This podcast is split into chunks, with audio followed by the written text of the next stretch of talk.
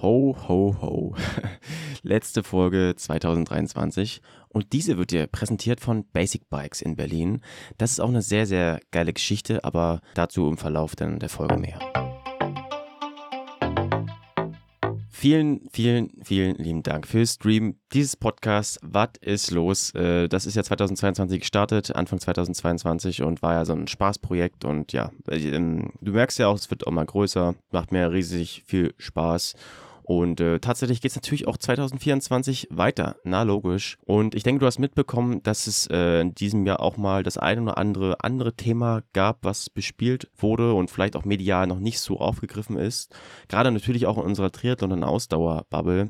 Und ähm, ja, vielen Dank auch für das ganze Feedback immer zwischendurch und auch natürlich auch in der Umfrage, die by the way auch immer noch online ist. Also auch hier der erste Link in der Video, äh, in der Podcast-Beschreibung. Gerne nochmal klicken, weil ganz wichtig, äh, du sollst ja auch mitbestimmen hier, wer zum Beispiel hier zu hören sein soll oder auch was für Themen hier wir bespielen möchten. Wenn du es schon gemacht hast, dann vielen, vielen Dank und wenn nicht, dann stimm gerne auch nochmal ab, dass hier auch deine Themen äh, und Leute gehört werden. Ja, und ich dachte mir so als auditiven Abschluss wäre es natürlich cool, nochmal diesen ein Kölner, beziehungsweise nein, eigentlich ist es ja ein Unerjung, muss man sagen, Rick Zabel ein bisschen mit dem zu plaudern.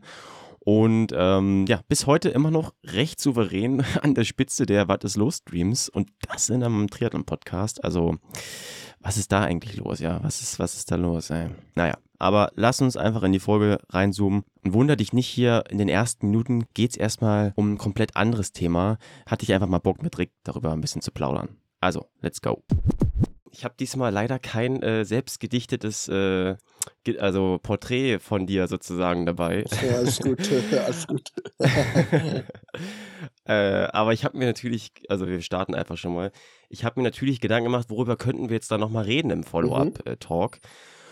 Und ich komme ja, um das ganz kurz aufzurollen, aus dem Content Marketing, Suchmaschinenoptimierung. Und da geht es ja darum zu gucken, was suchen denn eigentlich die Leute? Was, wofür interessieren sie sich denn? Und dann habe ich einfach mal geguckt, ja, Rick Zabel, was wollen denn die Leute eigentlich wissen von dir sozusagen? Gibt es da so kleinere Tools, wo man das dann so eingeben kann? Und ich habe einfach mal geguckt, wenn du dir vorstellst, Rick Zabel und dann Leertaste, was geben die Leute ein? Und ich dachte mir, wir starten mal mit einem kleinen Ratespiel, dass du einfach mal selber überlegst, wonach suchen die Leute eigentlich, wenn sie nach dir suchen? Was sind die, was könnten die Schlagwörter sein?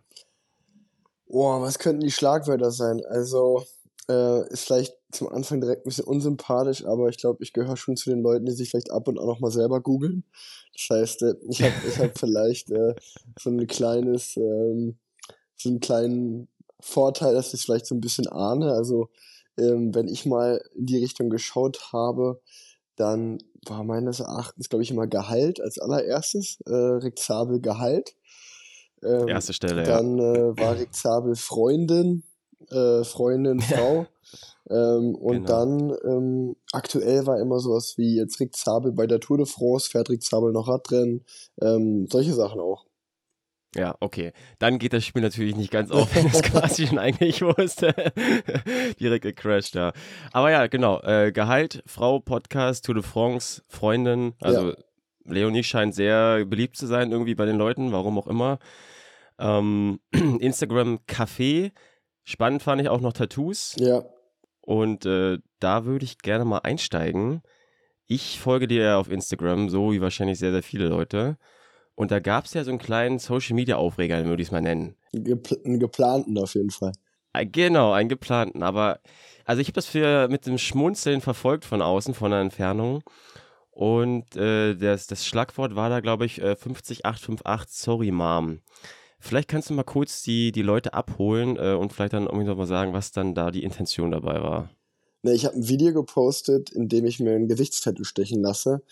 Ähm, 50858 ist die Postleitzahl ähm, von dem Stadtteil, in dem ich in Köln lebe. Und ähm, das war in dem Sinne auch ein kleiner Gag. Äh, ich verstehe schon, dass es ein Insider-Gag war, weil man müsste sich jetzt in Köln schon sehr gut auskennen, um den Witz zu verstehen. Aber ich wohne in Köln-Junkersdorf. Äh, das ist eigentlich auch da, wo der, wo das Fußballstadion steht, wo der Olympiastützpunkt ist. Ähm, ich sag mal so, das hat jetzt auch ähm, wenn, wenn man so Kölner Meme-Seiten folgt, die größte Meme-Seite von mir, Köln ist cool, dann wird das auch mal so ein bisschen als das Rich Kids Viertel bezeichnet. Und, okay. und von daher, von daher war der Kontrast äh, zwischen diesem Viertel und einem Gesichtstattoo könnte eigentlich nicht größer sein. Ähm, mhm. Das war so ein bisschen der Insider-Gag, weil wir, also wir wussten schon, dass wir diesen Witz machen wollten. Wir waren uns nur unsicher, ja, was, was könnte man da jetzt machen? Und das war jetzt so ein bisschen darauf angelegt, dass natürlich jetzt ein paar bekannte Rapper, die man so kennt, dass die alle immer ihre Postleitzahlen repräsentieren. Und ähm, das fanden wir in dem Zusammenhang ganz witzig. Ähm, also war, war ein kleiner Insider, aber ich glaube, die, die wenigsten Leute hat es eigentlich wirklich interessiert, äh, was da tätowiert ist, sondern ähm, dass es halt einfach ein Tattoo im Gesicht ist. Und ähm, ich kann es schon ein bisschen verstehen. Also ich muss ehrlicherweise sagen, ähm, bevor ich mein Gesichtstattoo wirklich stechen lassen würde. Ähm, obwohl ich fand es optisch fand jetzt gar nicht so schlecht. Äh, du, äh, ohne, ohne zu schleimen, ich fand, also es hat Stil, muss ja, man sagen. Ich fand es optisch gar nicht so schlecht. Ähm, und das ist so ein bisschen die Krux an der Sache. Ich glaube, rein optisch gesehen ähm, würde ich es gar nicht mal so schlecht finden. Allerdings hätte ich, äh, oder ich glaube, der, der größte Upturner an der ganzen Geschichte wäre halt einfach die Reaktion in echt halt immer, weil ähm, ich kann, ich kann mhm. schon verstehen, dass Leute jetzt vielleicht kein Fans von Tattoos sind und müssen sie ja auch gar nicht. Also ich, ich zwinge ja niemanden Tattoo sich stechen zu lassen. Äh, ich bin, ich bin Tattoo-Fan. Äh, ich glaube, wer, wer meine Arme sieht, der weiß, dass da habe ich ein paar Tattoos.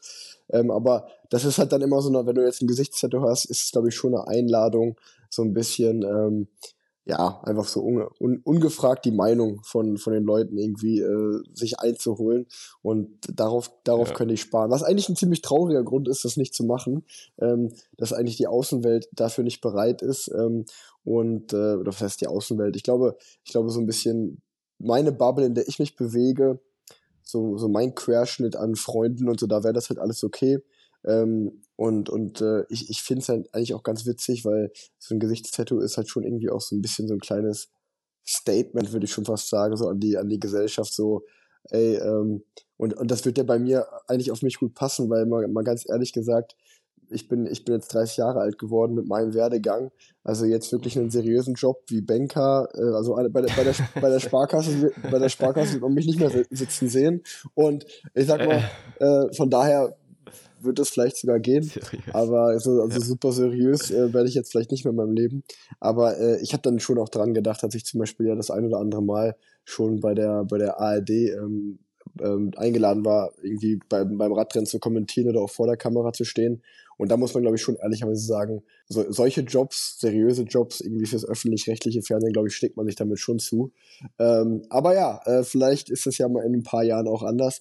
Ähm, ich bin jetzt nicht traurig darum, kein Gesichtstattoo zu haben. Aber genau, dieser, dieser, um, um, um sag ich mal, diese Geschichte zu beenden, ähm, mein, mein guter Freund von mir, der, der viele Tattoos gestochen hat, der Fabi, ähm, wir, wir hatten halt eine längere Session und wir haben irgendwie so drüber einfach geredet, dass halt alles so furchtbar ernst geworden ist und wo wir eigentlich die Plattform Instagram sehr mögen, dass ähm, so ein bisschen der, der Facebook-Vibe so ein bisschen rüberschwappt, dass halt auch irgendwie so diese Negativität mhm. in den Kommentaren mehr wird und ähm, das war einfach so unser Eindruck. Und ähm, eigentlich genau als kleine Gegenreaktion dazu haben wir gesagt, ey komm, ähm, lass uns doch mal irgendwie so ein, so ein Video machen und ein bisschen, gerade die Leute, die so super ernst sind und so gerne meckern, lass uns dir doch mal wirklich einen Grund geben zu meckern.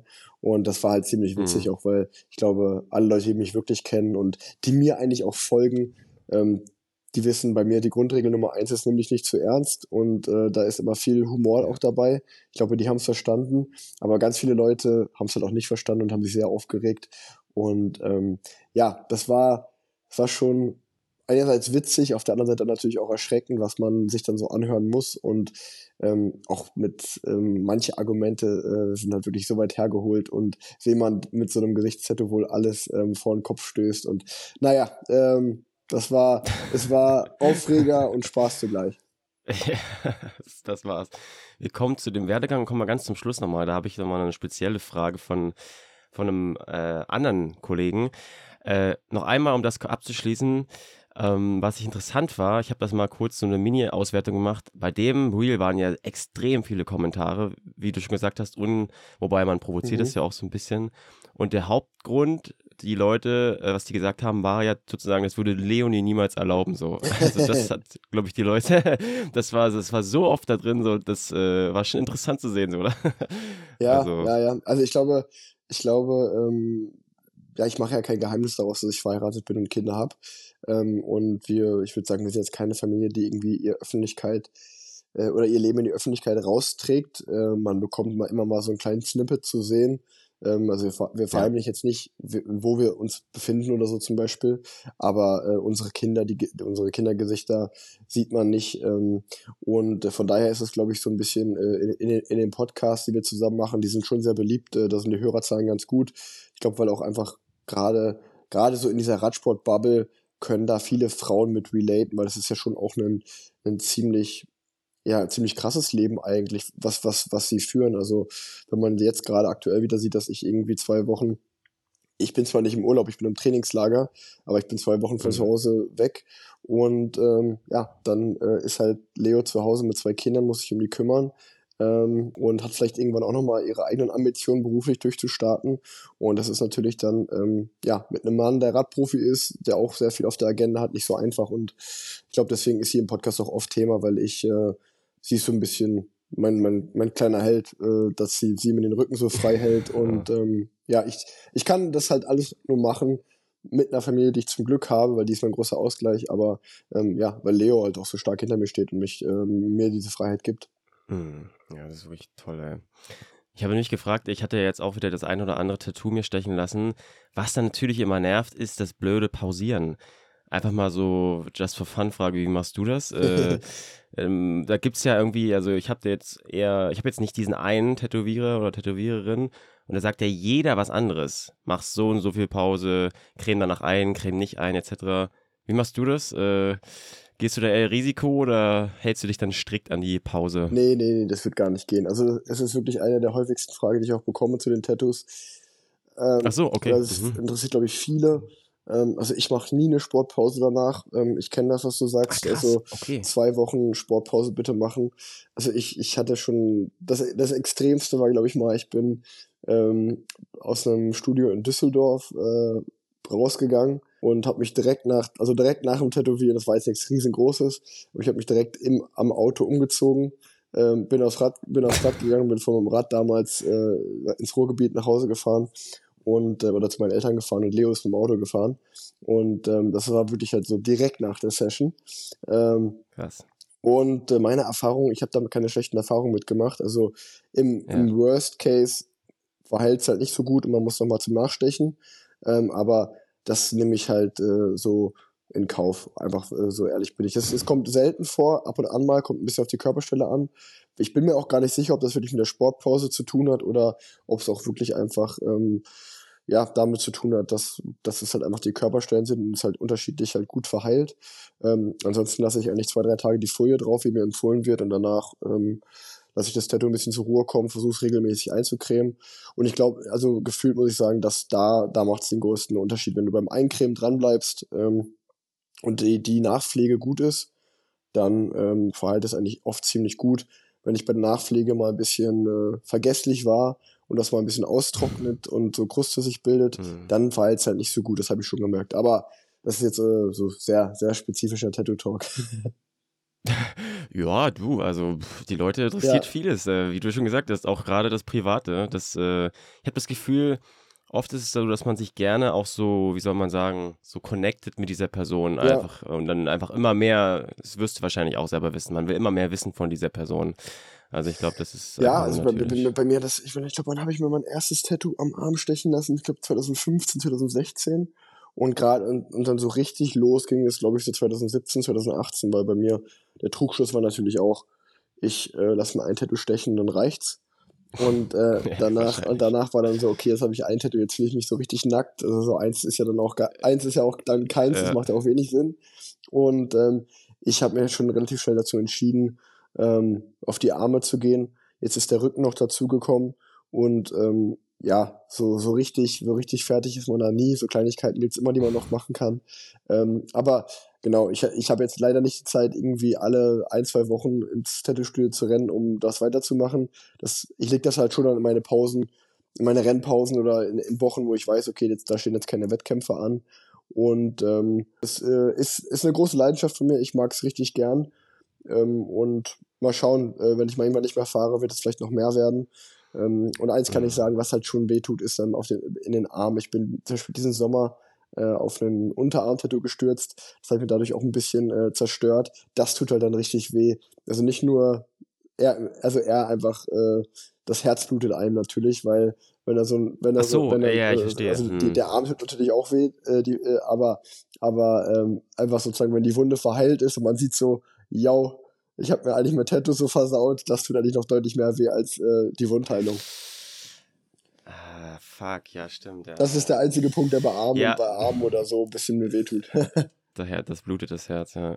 Ja, ähm, okay. Ja, wir könnten wahrscheinlich noch ewig drüber reden, aber genau, lass uns noch doch vielleicht zu noch ein bisschen äh, anderen Sachen kommen. Ich habe mal geguckt, im September letztes Jahr haben wir aufgenommen, also ist jetzt schon, ja, ein Jahr und ein bisschen mehr her. Es ist wahrscheinlich eine sehr große Frage, aber wenn ich jetzt dich einfach mal frage, was hat sich seitdem so bei dir verändert? Fällt dir da irgendwas spontan ein? Also manchmal hat man ja so ein, zwei Punkte, die so krass sich verändert haben. Kommt immer aufs Lebensjahr drauf an, aber was würdest du sagen? Oh, es war ein in- intensives Jahr. Also Ja. ich muss schon sagen, dass sich das bei mir alles äh, sehr intensiv und krass angefühlt hat, ähm, weil manchmal schaue ich so zwei, drei Jahre zurück und denke mir, also auch so ein bisschen karrieretechnisch, denke mir so, ach krass, da war ich an dem Punkt und aus jetziger Sicht hat sich das dann so noch gar nicht weit angefühlt und dann denke ich mir so, was, das ist erst zwei Jahre her, so was ist denn alles in den letzten zwei, drei Jahren passiert? Ähm, auf der anderen Seite ver vergeht die Zeit aber auch ja, teilweise sehr langsam. Und ähm, also wenn, wir, wenn ich jetzt zurückgucke auf, letzt, auf, auf den letzten September, das ist ja jetzt so 15 Monate ungefähr her, ich habe deutlich mehr Struktur in meinem Leben, glaube ich. Ähm, das war wichtig. Ich bin irgendwann an einen Punkt gekommen, wo ich so kategorisch zu einem Ja gesagt habe, auf das ich Bock habe, was dann aber in der Mhm. Realität ziemlich, ähm, ja, einfach zu, zu einem großen Stress geführt hat. Und ähm, ich so allem gerecht werden wollte. Das heißt, ich musste, glaube ich, so ein bisschen lernen, auch mal, auch Partnerschaften, sei es im Podcast, ähm, Nein zu sagen. Werbung. Yo, einen besseren Zeitpunkt, um dir die Chance zu geben, den heutigen Werbepartner kennenzulernen, gibt's eigentlich nicht. Rick hat es ja hier schon gesagt, das ist natürlich dann wahrscheinlich auch verlockend, wenn dann die ersten größeren Brands kommen und mit den Scheinen wedeln. Und wie du gemerkt hast, gab's da hier auch in Staffel 3 erstmalig ein präsenter Werbepartner. Was mir aber ganz wichtig ist, dass du hier keinen Scheiß angedreht bekommst und dass es auch immer ein richtig guter Fit ist zwischen eben dem Warteslos Podcast und den werbenden Brands. Und definitiv einen geilen Fit, der besteht bei den Jungs Henrik und Joost äh, von Basic Bikes in Berlin. Und ähm, ja, das Ding ist, wir werden im Frühjahr was zusammen machen. Da wollte ich einfach, dass ihr die schon mal so ein bisschen kennenlernt. Basic Bikes Berlin, was ist das? Ist ein ganz, ganz junges Startup, wie gesagt, von Joost und Hendrik. Basic Bikes steht für leichte, schnelle, zuverlässige und, ganz wichtig, bezahlbare Custom Bikes aus Carbon, ohne Schnickschnack und mit klarem Design. Das ist schon mal geil, äh, weil ich, also mein Rennrad ist jetzt, ach, ich glaube, zehn Jahre alt. Ich brauche auf jeden Fall unbedingt auch ein neues. Und was auch richtig fett ist, und das ist mir ein bisschen peinlich zu outen, ehrlich gesagt, ich bin auch so ein Typ, der so ein richtiger Rookie ist in Sachen Wartung und Bike-Tüfteln.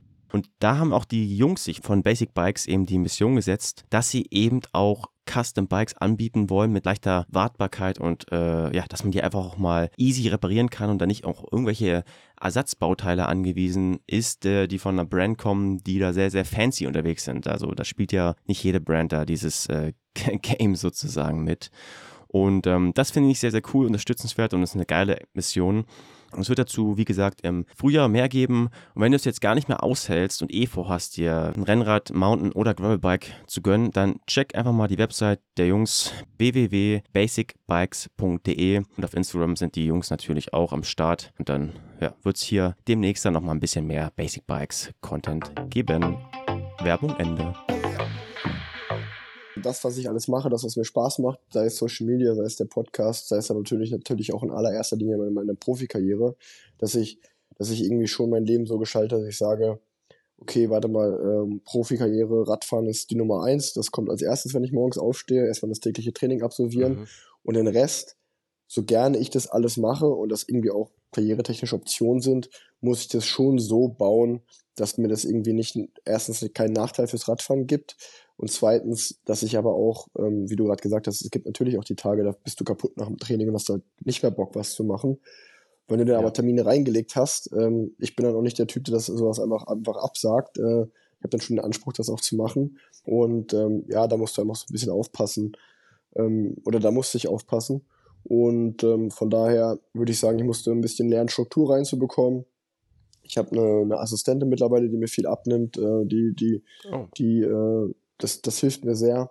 Und, ähm, und ja, auch, auch mental kann ich das ja. Also ich, ich jetzt gerade geht's mir richtig gut. Ähm, ich, bin, ich bin richtig happy. Ich glaube aber zum Beispiel die erfolgreichste Folge in meinem Podcast dieses Jahr war auf jeden Fall ähm, vor kurzem erst, äh, da war ein befreundeter Psych, genau, der war, der war da. Und da haben, da haben wir einfach offen darüber geredet. Ich war, ich war dieses Jahr im Frühjahr an einem Punkt, äh, wo, ich, wo ich ziemlich sicher war, aufhören zu wollen mit Radsport. Ja, einfach, mir, mir ist der Spaß ein bisschen flöten gegangen und ähm, alles andere nebenbei. Also, wie soll ich sagen, ich habe mich so in diesen Teamstrukturen einfach ein bisschen gefangen gefühlt. Ich, ich habe gemerkt, okay, ich bin eigentlich ziemlich gut darin, mein, mein eigener Boss zu sein, äh, mit eigenem Partner zusammenzuarbeiten. Ja äh, meinen eigenen Podcast zu haben. Und Radfahren kann ich ja trotzdem weiter und irgendwie die Radrennen oder die Events fahren, auf die ich Bock habe. Ähm, das ist dann zwar, die Tour de France kann man leider nur mit einem Team fahren, aber vielleicht prallen da jetzt einfach ja. zwei Welten aufeinander, dass ähm, die eine Welt, Profiradsportler, muss man so professionell sein, dass das vielleicht ähm, ja, nicht, nicht mehr so einfach wird, mit meinem Lebensstil da vorne mitzufahren. Auf der anderen Seite, wenn ich sage, ich will nochmal Vollzeit-Radprofi sein, dann muss ich vielleicht all das, was mir so viel Spaß macht, Podcast, Instagram, Social Media hinten anstellen. Und das war einfach so, mhm. das war irgendwie so ein, so, ein, so ein Kreis oder so ein Gedankengang, den ich nicht richtig zu Ende geführt bekommen habe. Und irgendwie mhm. war ich so, ich will irgendwie alles machen, aber ich, ich krieg's nicht hin, alles zu machen. Und dann war halt sportlich auch einfach dieses Jahr ein, ein, ein Jahr mit ein paar Highlights, Paris-Roubaix oder die Deutschland-Tour und das Rennen in Hamburg war super cool, aber halt auch so eine Phase mit ziemlich viel Leerlauf, wo ähm, das war das erste Jahr, in der ich zum Beispiel keine Grand Tour gefahren bin, also keine dreiwöchige Rundfahrt, wo ich auch einfach viel Zeit hatte, über die, über mein Leben und die Karriere und so nachzudenken. Ähm, dann kam die Familie auch noch ins Spiel, dass ich natürlich selber einen Vater hatte, der Radprofi war, viel unterwegs war und ich gesagt habe, oh, jetzt habe ich zwei Söhne, weil im März ist mein zweiter Sohn noch geboren, äh, der Fritzi. Und dann war ich so, ja, will ich jetzt der Vater oder will ich jetzt derselbe Vater sein ähm, für meine Kinder, wie mhm. ich das vorgelebt bekommen habe? Nicht, dass mein Vater ein schlechter Vater war, ich fand es aber als Kind einfach blöd, dass er so weg war. Und das sind dann, ja. selbst wenn meine Kinder mir dadurch keine Vorwürfe machen, war natürlich für mich einfach so irgendwie, ja, aber unterbewusst mache ich jetzt gerade schon dasselbe und ähm, hm, ähm, ich habe ja jetzt die Chance, es besser zu machen aus meiner Sicht, will ich das genauso machen. Es waren einfach viele Gedanken und äh, das hat mich so ein bisschen übermannt ähm, und ähm, dann war so im ersten Moment das Schlauste war, okay, was ist eigentlich am allerzeitintensivsten? Das ist eigentlich die, die mhm. sportliche Karriere, das ist Profiradfahren, das sind die Rennen, das ist das tägliche Training. Naja, vielleicht ist es jetzt mal nach 10, 11 Jahren an der Zeit, auch das, ans, äh, da, das Rad an den Nagel zu hängen. Und dann habe ich, glaube ich, einfach ein bisschen Zeit gebraucht, um über alles mal in Ruhe nachzudenken und habe dann auch ähm, schnell gemerkt, dass es eigentlich ähm, eher die anderen Dinge sind, die ich ums Radfahren besser strukturieren muss, um erst in erster Linie gut Rad zu fahren, weil es macht mir halt schon auch Spaß, ein Rennen zu fahren.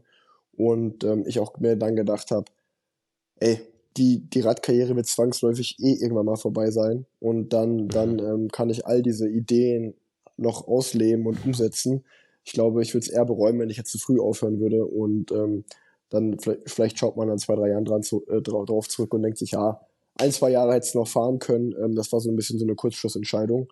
Ähm, von daher, ja, ich habe mich, ich habe mich viel um mich selbst gedreht. Ja, äh, du, äh, das ist ja auch mega gut manchmal, dass man, äh, das, ich glaube, das schiebt man ja auch oft gerne mal weg, da in die eigenen Gedanken reinzuhören. Lustigerweise, boah, ist vielleicht nicht so lustig, aber ich hatte das auch im Frühjahr, dass ich mental so ein bisschen am, am Limit war und ich habe das ja hier auch im Podcast sehr transparent geteilt und es waren ja auch die ein oder anderen Mental Health Folgen hier am Start, auch mit mhm. ExpertInnen. Und ähm, was wollte ich dazu sagen? Ach so, genau. Äh, bei mir war es dann so, dass es dann symptomatisch vor allem körperlich wurde. Da musste ich dann Pause machen. Wie war das bei dir? Hast du körperlich auch was spürt oder war das eher so dieses Mentale, dass du einfach dann das Oberstübchen, wie man so schön sagt, so ein bisschen am Limit war? Wenn du darüber reden möchtest. Also. Nee, nee, ich hab da, äh, ich rede da, ich rede da gern offen drüber. Also das ist natürlich jetzt auch schon ein Thema, was gerade sehr präsent ist, ähm, ja. was, was auf einer Seite gut ist, auf was auf der anderen Seite habe ich auch manchmal das Gefühl, es wird so ein bisschen in den Vordergrund gestellt, weil Leute merken, es klickt sich gut oder es, es holt halt viele Leute ab. Aber ähm, also bei mir, ich kann gar nicht sagen, ob ich kann ehrlicherweise gar nicht sagen, ob es körperliche Symptome richtig hat. Also ich hatte jetzt in der Zeit bin ich jetzt nicht gerade meine, meine besten Leistungen auf dem Rad gefahren ähm, was ich aber eher halt an einem Motivationsloch eigentlich ähm, festmachen würde und nicht wirklich an Schmerzen oder dass ich, dass ich nicht aufs Rad gehen konnte. Auf der anderen Seite habe ich, glaube ich, schon auch ganz gut gelernt, meinen Körper zu ignorieren als Profisportler. Also äh, so dieses, dieses Leiden und äh, dieses Schmerzen unterdrücken oder wenn der Körper immer sagen will, teilweise oft falschen Ehrgeiz zu haben und das eigentlich äh, zu mhm. unterdrücken. Mhm. ich glaube, da sind, ähm, egal ob das jetzt im Triathlon ist oder im Radsport, da sind so Ausdauersportler ganz gut drin. Ähm, von daher kann, kann ich das, glaube ich, gar nicht so wirklich sagen. Ähm, ich kann nur sagen, als ich das halt die mentalen Probleme hatte, waren die Leistungen auf dem Rad schon nicht die besten. Von daher gibt es da vielleicht schon einen Zusammenhang. Als ich dann wieder strukturierter im Kopf war und ähm, das so ein bisschen überwunden hatte, wurden die Leistungen auch wieder besser. Von daher, ja, denke ich schon, dass das vielleicht einen Zusammenhang hatte, ja. Und äh, ich kann mich noch sehr gut daran erinnern, du hattest damals von der Doku erzählt, um das vielleicht nochmal aufzugreifen. Da war ja ein sehr, sehr cooler Trailer ja. äh, und ihr wolltet da zusammen so ein bisschen was auf die Beine stellen. Wie, was ist daraus eigentlich geworden? Leider gar nichts. Ähm, das Projekt liegt wieder in der Schublade. Ähm, oh, okay. Da, ähm, also das, das ist zum Beispiel das, was ich gerade so ein bisschen auch meinte mit ähm, Strukturieren und ich, ich äh, steigere mich schnell in so Projekte rein und das war eins davon und ich mhm. hätte es auch liebend, liebend gern umgesetzt. Aber also ihr wolltet eine Radsport-Doku genau, machen? Wir wollten, wir wollten eine Radsport-Doku machen ähm, und die Idee war an sich zu sagen, das Ganze hätte so Cycling Revolution äh, hätte es heißen sollen. Das ist jetzt schon ein bisschen her, aber es war halt so gerade so 2020, 2021 so die die Corona-Jahre ähm, und die Post-Corona-Zeit hat ja Radfahren schon unglaublich an Hype gewonnen und ist wieder so deutlich mehr in die, in die Mitte, Mitte gerückt. Die Bubble ist größer geworden.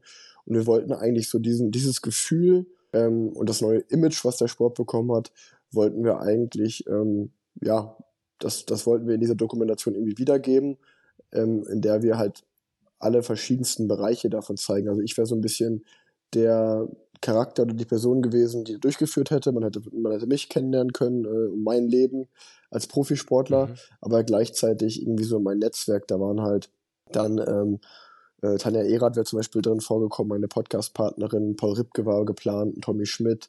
Also wirklich auch Leute, die jetzt auf den ersten Blick gar nichts mit Radfahren zu tun haben, sondern Promis sind aber, die auch gerne Radfahren oder die dann vielleicht irgendwie da in, in manchen Folgen wäre es vielleicht mehr um das Radfahren in der Stadt gegangen, einfach um die, um die Sicherheit. Und ähm, also es war so, ja, äh, wie so, ein, wie so eine Miniserie hätte es eher werden sollen, kann man sagen, aber in der man so, ja, äh, verschiedenste coole Charakteren, auch den Julian von 8000 Watt oder ähm, ja, äh, verschiedenste Leute, die in meinem Netzwerk sind, hätten da drin vorkommen sollen. Und ähm, ich glaube, wir haben einen coolen Trailer gemacht und das war aber so ein, so ein Ding auch. Äh, ich hatte für mich ganz klare ganz klare Regeln festgelegt, wie ich das machen will. Ähm, das wäre halt schon gewesen, entweder mit einem großen Streamingdienst oder mit einem ähm, Fernsehsender. Ähm, wir, wir hm. produzieren mhm. das, ähm, es wird finanziert und ähm, ich hätte mir sogar noch in die in die, in die Produktion, da äh, wären wir bereit gewesen, dass da Mitspracherecht äh, ist. Aber uns war halt vor allen Dingen wichtig, dass es irgendwie neue Zielgruppen erreicht, dass wir auch nochmal noch mal so dieses Gefühl auf viele neue Menschen übertragen können und die sozusagen mit dem Rad, mit dem ja. Radfieber nochmal neu infizieren. Und ähm, das heißt, uns war eigentlich nur wichtig, wo wird's ausgestrahlt. Und da haben wir leider keinen Partner gefunden, der relevant genug war für uns. Ähm, oder beziehungsweise wir waren bei Netflix, wir waren bei Amazon, wir, war, wir hatten ein paar Kontakte. Ähm, es wurde aber gesagt, es ist zu nischig. Und dann haben wir auch, dann haben wir aber auch okay. gesagt, äh, irgendwann haben wir gesagt, okay, dann, dann akzeptieren wir das, dann ist es so. Ähm, aber es jetzt irgendwie auf eigene Kosten produzieren oder auch noch auf eigene Zeit, in Anführungsstrichen nur, um es dann auf YouTube zu stellen oder auf ähm, irgendeine andere Plattform. Das war dann halt so eine Aktion, wo ich gesagt habe, nee, ähm, das will ich halt nicht, ähm, weil dann steht für mich eigentlich die, die, der Nutzen, äh, Aufwand und Nutzen nicht, äh, nicht wirklich äh, im Verhältnis. Und dann gibt es vielleicht irgendwann anderen mal, irgendwann anders mal diese Chance, diese Doku zu machen im, im späteren Lebensverlauf. Lass uns das mal. Das war, das war eigentlich so ähm, das war der ganze Prozess des Ganzen. Und das meine ich auch gerade so mit der Struktur, dass du dann halt manchmal ja. auch, manchmal musst du dann halt auch akzeptieren, dass manche Projekte wieder in der Schublade landen ähm, oder halt nicht umgesetzt werden können ähm, und es nicht irgendwie auf Krampf durchsetzen, weil das wäre wahrscheinlich sehr zeitaufwendig geworden und hätte dann, ja, vielleicht hätte vielleicht hätte es auch richtig was gemacht, man weiß es halt nicht, aber ich habe zu dem Zeitpunkt dann entschieden, mhm. ähm, nee, dann, äh, das ist nicht, so will ich das nicht machen ähm, und dann ähm, war das halt leider so, aber kann ich jetzt, stand jetzt auch gut mit leben. Obwohl es natürlich trotzdem schade ist. ja, voll, ja. Ich glaube, da hätten sich viele drüber gefreut. Ähm, gerade auch, äh, ich glaube, du machst das ja auch, also du machst das ja auch immer sehr souverän, finde ich. Du bist ja auch Experte mittlerweile schon äh, mit Sparingspartnerin Lea Wagner da ähm, ja. öfters zu sehen. Ähm, was ist das? ARD, genau. glaube ich. Ich glaube, das, äh, du kennst ja wahrscheinlich auch so ein bisschen da die, die, die, äh, wie soll man sagen, die Klickzahlen oder die Reichweite, das kommt ja sehr gut an. Aber jetzt genau, du hast ja gesagt, okay, dann nochmal Fokus. Ich glaube, nächstes Jahr ist ja dann die elfte Saison, wenn ich richtig informiert genau. bin. Äh, um das mal vielleicht so aufzurollen, äh, wenn ich so meine Oma und Opa sehe, dann frage ich manchmal, was denken die eigentlich, in was für einer Welt die leben? Also das ist ja alles komplett anders als ja. äh, in den Zeiten, wo die quasi, sag ich mal, in ihrer Blüte waren. Und ich habe mich gefragt, äh, du gehst dann jetzt in die elfte Saison, da kommen ja jetzt die ganzen Young Guns nach. Äh, du sagst ja selber, du bist jetzt schon einer der, der, der erfahreneren, sag ich mal. Mhm. Wie fühlst du das? Also wie fühlt sich das für dich an? Bist du irgendwie noch Teil von dem, was du, wie du es mal kennengelernt hast? Ist das alles schon wieder, keine Ahnung, ein völlig neues Radgame, wo du dich gar nicht mehr drin siehst? Wie, wie, wie siehst du das gerade? Nee, also ähm, das ist schon noch, es gibt keinen Business oder Bereich, in dem ich mich noch so zu Hause fühle wie im, im Profi-Radfahren. Also das ist halt, da bin ich, da bin ja. ich aufgewachsen da, kenn, da weiß ich, wie es läuft. Ähm, das muss ich schon definitiv sagen. Ich komme gerade aus dem Teamtrainingslager. Es war richtig cool ähm, mit zwei neuen deutschen Teamkollegen, die ich auch jetzt mit an Bord habe. Pascal Ackermann, Michael Schwarzmann. Ähm, das heißt, da war für mich natürlich auch direkt nochmal ein anderes Wohlfühlen, wenn du auch zwei deutsche Jungs mit an Bord hast, weil du einfach in der Muttersprache natürlich schon nochmal intensiver und besser sprechen kannst. Ähm, ja. Ähm, und ja, also natürlich hat sich in den letzten zehn Jahren viel verändert. Aber ähm, ich glaube, als Profisportler lernt man auch dann irgendwie so diese neuen Trends damit, um, äh, damit umzugehen. Und man lernt auch, ja, zu sagen oder sich so ein bisschen das Beste rauszupicken. Also ich bin eigentlich sehr froh mittlerweile, dass ich, das, dass ich, dass ich ähm, diese Erfahrung habe über die letzten Jahre, dass man auch Trends ja. kommen und gehen sieht, also sei es beim Trainieren oder bei der Ernährung und solche Sachen, weil das, was man halt dadurch lernt, ist zum Beispiel auch einfach zu sagen, okay, ich muss mir vielleicht für mich irgendwie das Beste rauspicken und ich weiß mittlerweile schon so, wie ich funktioniere und ich weiß, das ist vielleicht eine Sache, die wäre gut für mich, aber die stresst mich so sehr oder die, die kostet mir so viel Energie, das, das mache ich nicht einfach, äh, das fällt mir nicht leicht, das zu machen. Dann bringt mir das vielleicht sogar fast weniger, als wenn ich es einfach weglasse. Und Voll, da ist wieder der mentale genau. Stress. Kannst du mal ein, zwei Beispiele nennen? Nur, dass das mal so, dass man so ein bisschen Gefühl dafür bekommt?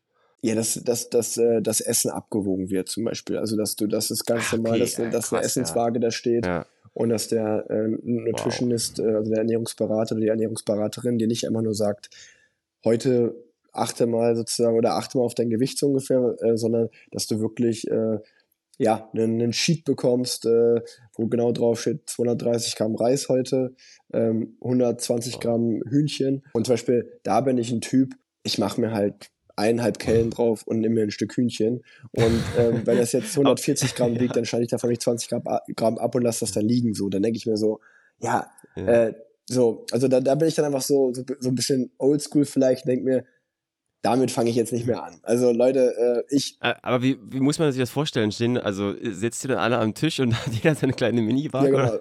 dabei ja, oder wie? Es gibt, ja, es gibt, es gibt, es gibt eine Essenswaage, äh, die, die steht dann da beim, beim Buffet. Und dann wird erst, dann wird erst der Teller abgewogen, damit man die Waage auf Null setzt. Und dann, äh, ja, macht man sich halt so viel Reis drauf, wie auf, wie halt draufsteht. Und das ist natürlich, wahrscheinlich performancemäßig, macht das natürlich super Sinn. Aber wie gesagt, also wenn bei mir dann halt 10 Gramm mehr oder weniger drauf liegen, dann kratze ich die 10 Gramm nicht mehr runter. Dann denke ich mir so, passt jetzt schon über den Daumen gepeilt, bin ich jetzt da ungefähr. Und das, das, das meine ich so, das sind halt, das sind halt so Dinge, ähm, die, die mache ich auch phasenweise. Dann es gibt ja noch Phasen, wo ich die Essenswaage einfach gar nicht benutze, wo ich, weil ich mir denke, Leute, jetzt ist gerade Dezember, äh, ich muss vielleicht Ende Februar erstmal schnell Rad fahren. So, jetzt äh, lasst mal bitte sozusagen, bleibt mal ein bisschen ruhig. Ähm, das wäre so ein Trend. Ähm, dann natürlich das ganze Höhentrainingslager ist auch, äh, ist, ist kein Trend mehr, aber ist halt einfach neu. Das ähm, ganz normal ist, dass du als Profi-Radrennfahrer äh, oder auch Radrennfahrerin extrem viel Zeit in Höhentrainingslager verbringen musst. Zwei, dreimal, drei, zwei, drei, vier Mal im Jahr über mindestens zwei Wochen, damit es überhaupt was bringt. Ähm, und das ist natürlich alles Zeit, die von der ähm, Familienzeit oder der Zeit zu Hause wieder verloren geht. Ähm, also noch mehr Extra-Tage, die du von mehr von zu Hause weg bist. Und ähm, ja. von daher, weil du mich gerade gefragt hast, ich gehe jetzt in meine elfte Saison und 2024 wird halt auch äh, wieder ein Vertragsjahr sein. Ähm, das war zum Beispiel eine große Überlegung dieses Jahr halt auch, wo ich gesagt habe, hm, will ich vielleicht aufhören. Ich habe halt einfach noch nächstes Jahr einen Vertrag, den ich sicher habe. Und es hat sich so ein bisschen schlecht angefühlt, sozusagen einen bestehenden Vertrag ähm, mit Füßen zu treten, weil ich in meinem Umfeld ganz viele mhm. Leute habe, die einfach sich denken würden, boah, noch ein Jahr Rad, noch, noch ein Jahr Profi sein. Oder weil die, also die lieben diesen Beruf so sehr, ähm, die würden sich das mhm. wünschen, diese Chance noch zu haben, ein Jahr zu haben. Und da, ja. da, da, da muss ich mir einfach auch wieder bewusst machen, so, das ist hier kein Zwang, das ist ein Privileg, äh, Privileg, was du hast, Profi zu sein. Und du hast ohne mit irgendjemandem zu verhandeln, du hast mit dem Team noch einen Vertrag, also erfüll den jetzt auch. Ähm, äh, das bist du dir auch irgendwie selber ein bisschen schuldig und, und dem Team auch. Und ähm, das heißt aber sozusagen nächstes Jahr komme ich in, in die Situation, dass zum 31.12.2024 mein Vertrag auflö äh, aufhört. Und ähm, von daher muss ich jetzt ehrlicherweise sagen, ich, ähm, deswegen habe ich, glaube ich, auch gerade so viel Spaß und bin so motiviert, ähm, wie, hm. wie, wie lange nicht mehr, weil ich mental eigentlich daran gehe, jetzt gerade so, die, so, das ist der letzte Winter, in dem ich voll als Profi trainiere, November, Dezember mäßig. Und mhm. ähm, ich bin natürlich total offen dafür, wenn nächstes Jahr die, Le die Leistungen gut sind und der Spaß stimmt auch und es sagt ein Team hier, Rick, wir würden noch gerne mal mit dir sprechen, wir würden dir gerne einen Vertrag anbieten, dann ähm, ja, mhm. klar, warum nicht, lass uns sprechen. Ähm, vielleicht geht die Reise ja noch weiter, aber vielleicht ist es auch an der Zeit gekommen, dass nächstes Jahr mein letztes Jahr wird, das lasse ich einfach auf mich zukommen und von daher glaube ich, habe ich jetzt gerade eine, eine gewisse Lockerheit und Spaß, äh, deutlich mehr Spaß auch an der Sache. Äh, da kommt mir gerade ein Gedanke, jetzt sieht man ja irgendwie, dass äh, jedes Jahr die Leistungen gefühlt steigen oder explodieren auch teilweise. Also gerade wenn man so die GC-Fahrer sieht. Ähm, jetzt sagst du ja schon Höhentrainingslager, neue Trends, mehr Performance, alles etc. Äh, siehst du das auch dann bei dir in deinem Leadout? Ist ja schon, sag ich mal, so eine kleinere Nische, ja, nicht in dem ja. Radsport. Äh, siehst du da auch für dich, dass da noch Potenzial wäre, wenn du das nochmal ganz krass angehst? Ja, Potenzial klar. Also ich glaube, ich, es wäre es wär gelogen, wenn ich jetzt einfach sagen würde, nö, das bringt mir alles gar nichts. Äh, das wird sicherlich was bringen. Ähm, und ähm, so viel kann ich auch verraten, dass ich jetzt im letzten Jahr noch einiges von dem Spaß mitmachen werde, weil ich das, das, das, das, das, mein, das meine ich auch so ein bisschen mit dieser extra Motivation, ähm, dass ich mir gesagt ja. habe, ey, das ist jetzt vielleicht mein letztes Jahr und ich bin mir das irgendwo vielleicht auch noch selber ein bisschen schuldig, ähm, dieses Jahr nochmal all in zu gehen, um einfach dann auch zu sagen, ich habe alles probiert und ähm, um, um ein klareres Bild zu haben. Also das, das dachte ich auch so ein bisschen, wenn ich jetzt aufhöre, so ein bisschen aus Lustlosigkeit und man dann vergeht man ein bisschen Zeit, dass man dann vielleicht in zwei, drei Jahren sagt, ah, hättest du mal noch dies gemacht, hättest du mal noch das gemacht, vielleicht wärst mhm. du noch besser gewesen. Und ähm, ich glaube, da, das, das, das, ich, da, da wäre ich vielleicht so ein Typ für, das, da würde ich mich vielleicht im Nachhinein schon ärgern. Und von daher ähm, also kann ich ganz offen sagen, werden wir äh, Ende, äh, Ende, Ende Jan Januar bin ich das erste Mal zwei Wochen im Höhentrainingslager. Ich war jetzt im Trainingslager, ich bin im Januar nochmal im Trainingslager eine Woche, dann danach nochmal zwei Wochen im Trainingslager. Also familiär wird das ein krasses Jahr, weil ähm, ich so viel weg sein, weg sein werde wie nie ähm, bisher mit dem Team. Äh, es gibt halt ein großes Ziel nächstes Jahr sportlich gesehen. Da, da, dafür lohnt es sich auf jeden Fall, ähm, nochmal noch mal alles zu geben.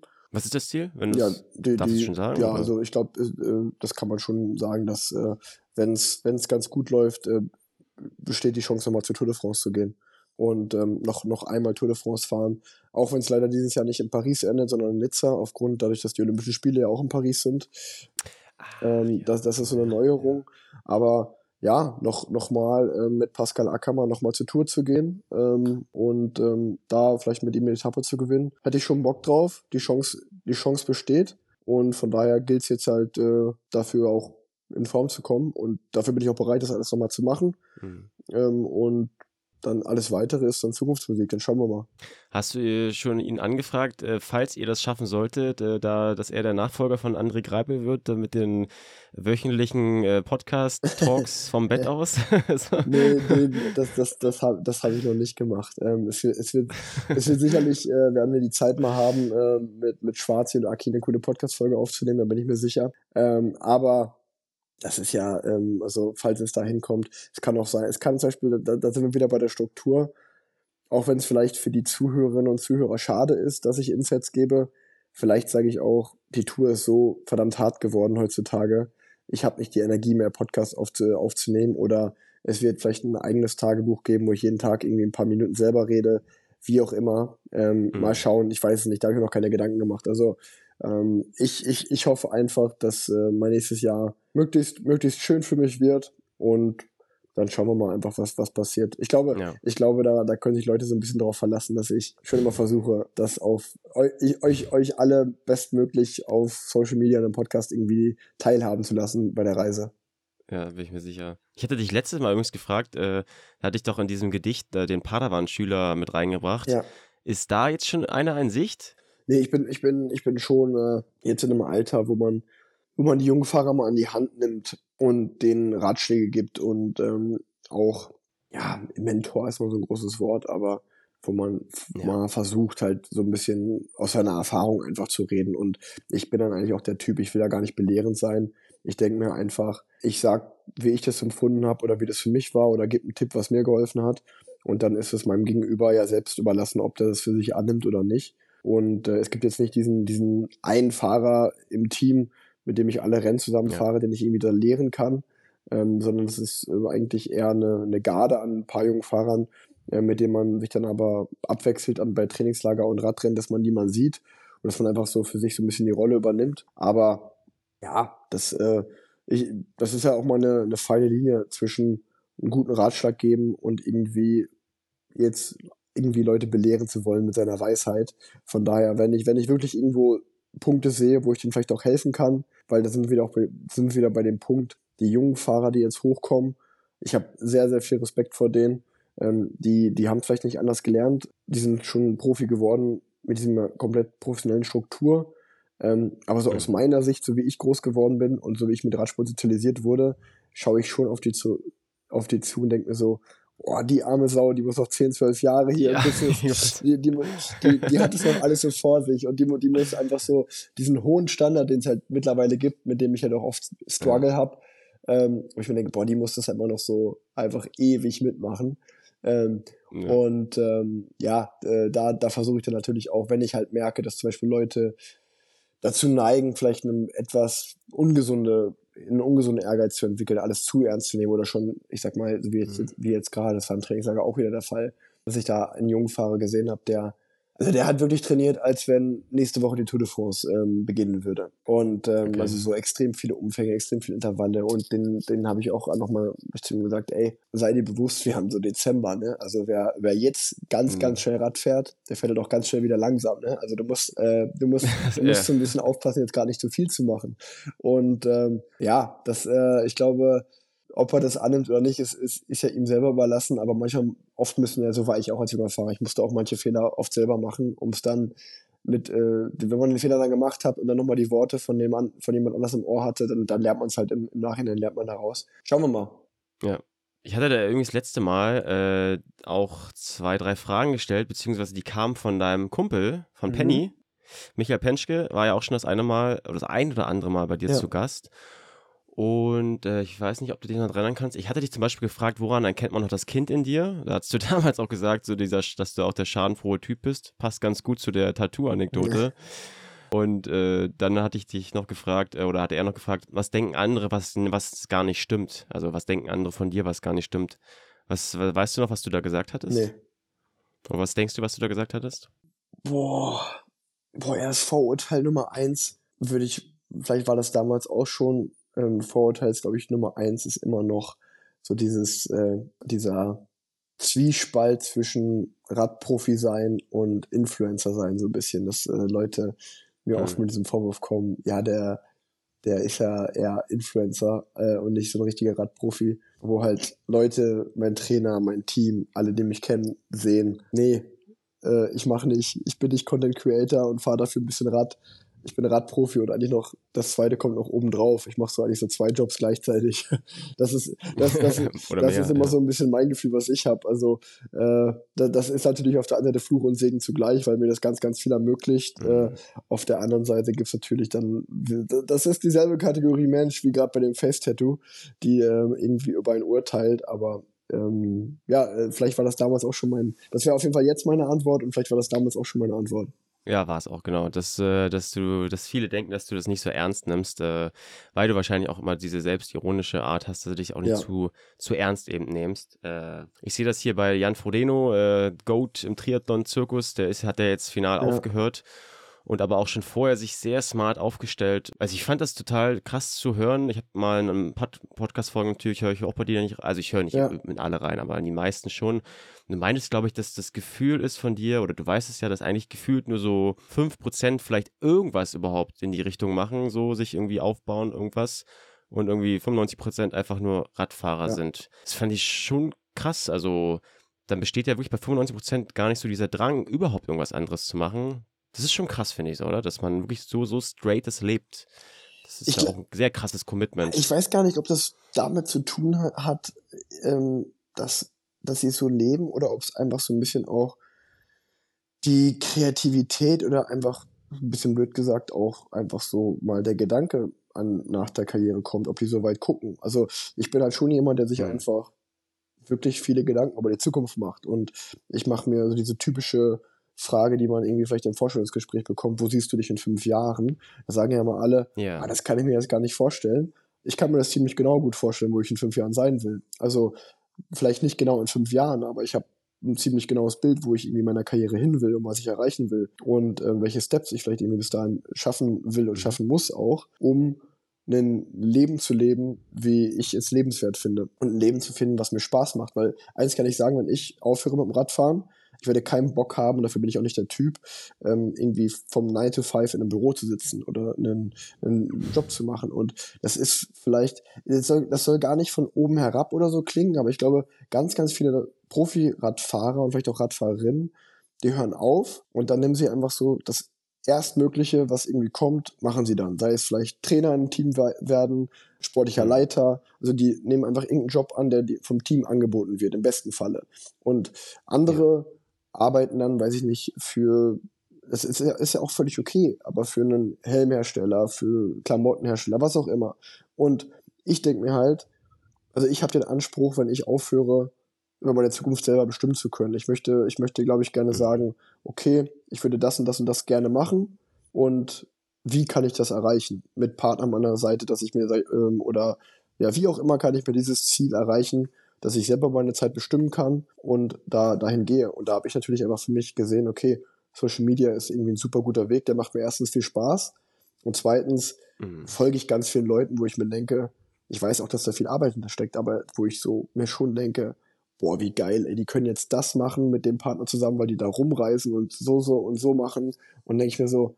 Aber das, das, das kannst du ja, ja auch genau, schon jetzt, genau. Nicht, wie ich und, gesehen und dann, habe. Denk dann denke ich mir halt so, das ist doch, also für mich ist das erstrebenswert, dahin zu kommen, ähm, dass ich einfach selber über meine Zeit bestimmen kann und damit auch noch Geld verdiene. Ja. Und ähm, ja, von, da, von daher äh, ist es, glaube ich, bei ganz vielen Leuten einfach, die diese, die sehen vielleicht diese Chance gar nicht. Also du hast ja als, als, als Radprofi du bist so eingespannt in deinem alltäglichen Training und allem drum und dran. Ähm, wirklich viel nebenbei. Also entweder du bist so gut, dass du so, so viel Geld verdienst, dass du einfach nach der Karriere aufhören kannst, ähm, weil du ausgesorgt hast. Das sind aber die wenigsten. Oder, das habe ich mhm. ja in meiner Karriere auch erkannt, okay, ich kann damit gutes Geld verdienen, das reicht auch, um sich ein bisschen was davon zur Seite zu legen. Aber ich bin jetzt nicht der Kategoriefahrer, der die Millionen verdient und dann am Ende der Karriere aufhört und sagt, alles klar, Leute, ich habe jetzt meine drei Häuser über die Welt verteilt und ich äh, chill jetzt mein Leben so. Ähm, das das wäre auch nicht mein Anspruch, aber so, so, so ist es finanziell auch nicht. Mhm. Und ähm, von daher, von daher habe ich halt dann irgendwann, ja, gar nicht auch, das war auch gar nicht businessmäßig gemerkt. Mir hat zum Beispiel mehr Spaß gemacht, das wird mehr und mehr und mehr. Und irgendwann siehst du dann so, ey, warte mal, ich habe hier irgendwie eine gewisse Power dadurch. Also die, die, die, diese Community, mhm. die ich hier habe, die, die ist total viel wert und die ermöglicht mir total viel. Dafür bin ich gleichzeitig, dafür bin ich jedem Einzelnen und jedem Einzelnen da sehr dankbar, ähm, dass wir diesen, diese Reise irgendwie so zusammen gehen. Und ähm, ich merke aber halt, das hat einen gewissen Gegenwert natürlich. Ähm, und ähm, dann habe ich es natürlich auch noch mehr verfolgt. Und ähm, ja, es, es ist einfach sehr schön, Nachrichten zu bekommen, die Leute zu inspirieren, denen irgendwie auch Ratschläge zu geben zu dem, zum Thema Radfahren. Und ja, ja. das ist äh, was, was mir sehr viel Spaß macht. Und das sind, ähm, ich, bin, ich, ich freue mich eher darauf, irgendwann mal aufzuhören und dann irgendwie so ein weißes Blatt Papier vor sich liegen zu haben und zu sagen, okay, was mache ich jetzt eigentlich? Ähm, und mhm. sich vielleicht nicht gezwungen zu fühlen, irgendwas zu machen, ähm, einfach nur um im Gespräch zu bleiben, sondern vielleicht wirklich zu sagen, ich habe mir die Chance erarbeitet, vielleicht jetzt mal ein halbes Jahr zur Seite zu gehen, mir, mir wirklich in Ruhe Gedanken zu machen, was will ich eigentlich machen, mir ein Sabbatjahr mhm. zu nehmen und dann irgendwie mit einem Plan zurückzukommen, okay, alles klar, das mache ich und da, da gehe ich jetzt all in. Hm. Ich glaube, du hattest im äh, Sports Maniac Podcast, äh, da werden ja auch manchmal so die harten Fakten abgefragt. Äh, da hattest du auch mal geteilt, fand ich ganz interessant, äh, dass irgendwie, wenn jetzt jemand in der ersten Klasse angekommen ist, in der World Tour fahren, äh, geht das so bei 45.000 bis 60.000 mhm. los, was jetzt, sage ich mal, wenn ich das mit meiner Branche vergleiche, auch ähnlich gar nicht mal so viel ist. Wie gehst du damit um? Teilst du das in deinem Podcast offen? Also ich könnte mir vorstellen, dass es bei dir dann jetzt aber auch schon, sag ich mal, sechs- oder siebenstellig sogar ist. Mit den, du hast ja auch einen Hebel jetzt ja, schon, kann man so sagen. Äh, äh, es ist, äh, ich glaube, es ist mittlerweile mehr. Die UCI hat das, äh, erstens hat die UCI das angehoben. Also es sind letzt, ich sag mal, das Mindestgehalt ist jetzt so bei 65.000, 67.000, irgendwie so. Zum äh, ja, zum Glück, ja, das auf ja. jeden Fall. Nee, also ich, ich, äh, ich habe das Glück, sechsstellig zu sein, siebenstellig ist es nicht bei mir. Aber ähm, also ich, ich kann mich auf gar, gar keinen Fall beschweren. Ähm, für so wie ich sportlich fahre, habe ich, glaube ich, einen ganz guten Vertrag unterschrieben. Ähm, aber ähm, und für der Fahrertyp, der ich bin, weil das kommt natürlich auch nochmal dazu, dass du als Sprinter, Anfahrer, du bist, ich bin jetzt nicht der Fahrer, der die Tour de France gewinnt. Und das sind natürlich die Fahrer, die Millionen verdienen. Also das ist so ein bisschen, das, das macht natürlich auch nochmal äh, einen Riesenunterschied, was für ein Fahrertyp du eigentlich bist. Und ich glaube, für den Fahrertyp, der ich bin, habe ich einen sehr guten Vertrag, für den ich vor allen Dingen auch mein Management sehr glücklich bin, die den ausgehandelt haben.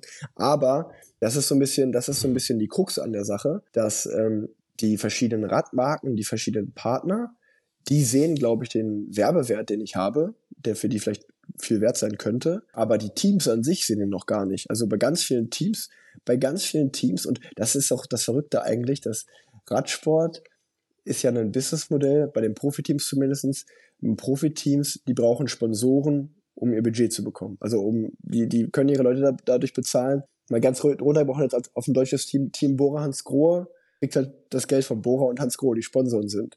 Und in erster Linie ist ja das, mhm. das, das, das Engagement von einem Sponsor ist ja, dass sie Reichweite bekommen, dass sie diesen Werbewert ausgezahlt ja. bekommen. Wenn du dann aber mit einem Teammanager sprichst, das war zumindest deswegen, ich bin gespannt, wie das nächstes Jahr ist, wenn ich wieder im Vertragsjahr bin.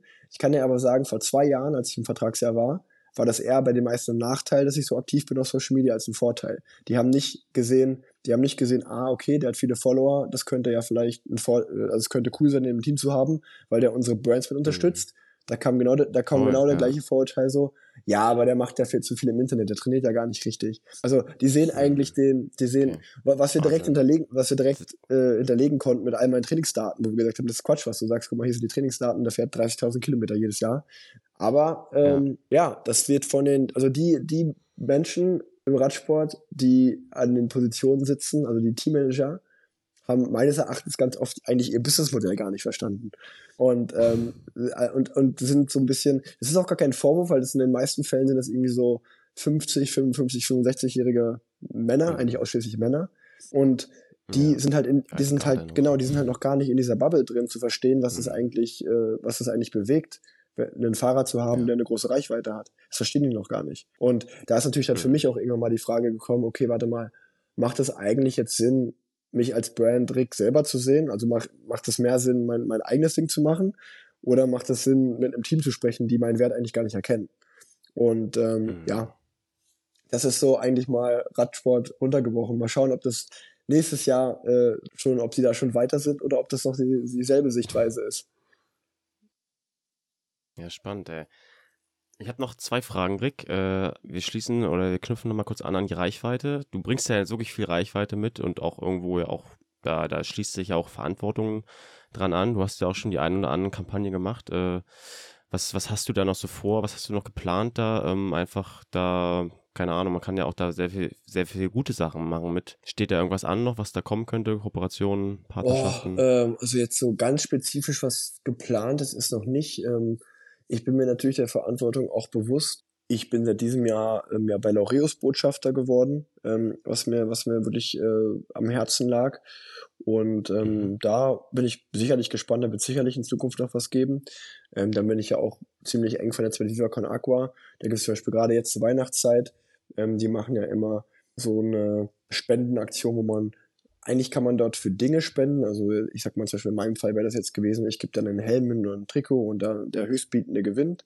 Äh, aber zum Beispiel habe ich dieses Jahr, ich habe keinen Gegenstand gegeben, sondern ich habe eine gemeinsame Radausfahrt ge äh, geschenkt. Sag ich mal, der, der, der, der Höchstbietende oder die Höchstbietende, wir, wir werden halt zusammen eine Runde auf dem Rad drehen, weil ich das irgendwie noch cooler fand, als einfach nur ein Trikot zu geben, ähm, irgendwie Zeit zusammen zu verbringen. Ähm, das heißt, ja, ähm, wenn sich das irgendwie bei mir cool einbauen lässt, dann immer gerne. Ähm, aber ansonsten jetzt richtig krass, äh, dass ich geplante Aktionen kann ich jetzt, ist jetzt gerade nichts irgendwie auf der Pfanne, was ich groß erzählen könnte. Das Einzige, was ich natürlich schon sagen kann, ist, dass ähm, ich mir meine Partner schon sehr genau auswähle, mit denen ich zusammenarbeite. Also da muss es schon irgendwie, die Werte müssen passen, der Vibe muss stimmen. Und also ich hatte halt auch wirklich oft bis jetzt Glück, dass ich von Marken angesprochen worden bin, die, das kann man halt cool finden oder nicht cool finden, die ich persönlich aber cool fand, wo ich gesagt habe, ja, cool, also ähm, finde ja. find ich eine coole Marke, mit der habe ich Bock zusammenzuarbeiten. Und jeder Außenstehende kann da selber entscheiden, wie er die Marke findet, aber ich fand die halt cool und äh, dann mit denen mit solchen Marken arbeite, arbeite ich dann natürlich auch super gerne zusammen. Also sei das Klamottenmarke, sei das äh, ja, äh, Breitling, sei das Porsche jetzt gewesen im, im, im Sommer, weil, weil ich auch wow. immer, ähm, ja, ich finde, ich finde, das Einfachste ist erstmal so irgendwie so das Vorurteil rauszukramen oder das Klischee irgendwie zu kritisieren, aber mhm. ähm, man kann ja auch immer viel zusammen bewegen. Also zum Beispiel auch irgendwie mit, mit Porsche fand ich super cool, haben wir am Ende der Saison haben die mein, mein, äh, mein Wettkampfrad abgekauft und ähm, haben das, wir haben eine Verlosung gemacht in meiner Community und die Hanna, Hanna aus Düsseldorf hat meinen Wettkampfrad gewonnen am Ende des Jahres. Also das fand ich, äh, das fand ich ziemlich cool. Also sowas so und da gab es auch eine persönliche Übergabe und ähm, ja, die, die, äh, die, mhm. die, der muss sich jetzt bald nochmal, ähm, äh, die, die hat auch kein Ladekabel für ihren Powermeter und die braucht vielleicht ja noch einen Fahrradcomputer. Das muss ich dir vielleicht nochmal vorbeibringen. Ähm, aber ja. ja, nee, das ist schon, das, also sowas macht schon Spaß. Funny. Ja, ja, Mann, Schrick, äh, vielen Dank, dass du die Zeit genommen hast. Wir schließen. Ich habe noch eine Frage gleich zum Schluss als letzte Worte noch, die du raushauen kannst. Ähm, ja, du hast gesagt, du machst dir auch viele Gedanken über die Zukunft. Äh, Stichwort Visualisierung. Dein Kumpel Paul Ripke, der hat ja auch in seinem Podcast immer mal gesagt, so hey, äh, ich würde gerne mit der und der Brand was machen oder ich möchte dieses Projekt gerne noch machen. Wenn du jetzt so diese Bucketlist noch dir so vorstellst, ähm, Worauf hättest du richtig Bock noch einfach so, was du, wo du sagst, so, da sehe ich mich, ähm, das möchte ich gerne mal machen, wenn vielleicht auch dann noch die Karriere ah, das, das, Da gibt es zu viel, um eine Sache zu, da gibt es zu viel, da gibt's okay. zu viele Sachen, um eine Sache zu sagen. Das ist gut. Aber, ist gut. aber äh, ich sag mal so, vielleicht, vielleicht plane ich ja schon im Hintergrund was, äh, wo ich genau, genau okay. in diese Richtung gehe und äh, sowas, sowas vielleicht zusammen, so eine kleine Bucketlist aus Dingen, die mich reizen, vielleicht auch zusammenstelle. Mal schauen. Ja, also was so Social Media mäßig dann. Ja, also Social Media spielt auf jeden Fall eine Rolle. Ich sag mal so, vielleicht wenn wir, wenn wir nächstes Jahr zu dem Zeitpunkt nochmal ein Update machen, ähm, ich glaube, okay. bis dahin könnte viel passiert sein. Okay, das ist doch ein Deal. Danke dir Rick, auch. Ich danke, danke dass dir. ich dabei sein durfte. Tschüss.